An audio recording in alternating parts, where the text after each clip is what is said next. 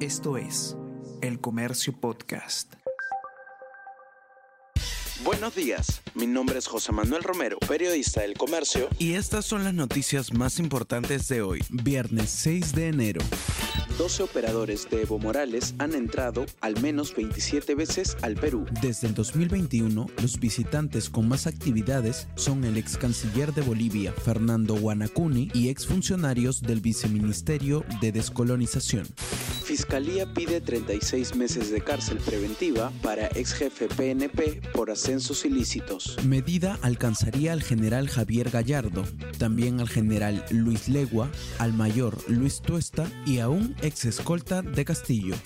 Manifestantes en Ica cortan paso en la Panamericana Sur y se restringen viajes terrestres. En el segundo día de movilizaciones, el tránsito de vehículos estuvo paralizado en diferentes zonas del sur del país debido a las manifestaciones en Ica, donde en la jornada previa no se registraron medidas de fuerza. La ruta a otras regiones estuvo restringida para muchos ciudadanos.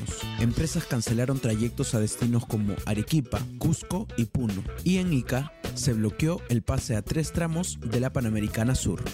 Narcos desatan terror en Sinaloa por la captura de un hijo de El Chapo Guzmán. Las fuerzas de seguridad mexicanas detuvieron el jueves a Ovidio Guzmán López, uno de los hijos de Joaquín El Chapo Guzmán, en Sinaloa, bastión del cártel del mismo nombre, lo que desencadenó fuertes actos de violencia en diversos puntos del estado, el bloqueo de la capital y al menos 18 heridos, entre ellos policías y militares, indicaron autoridades.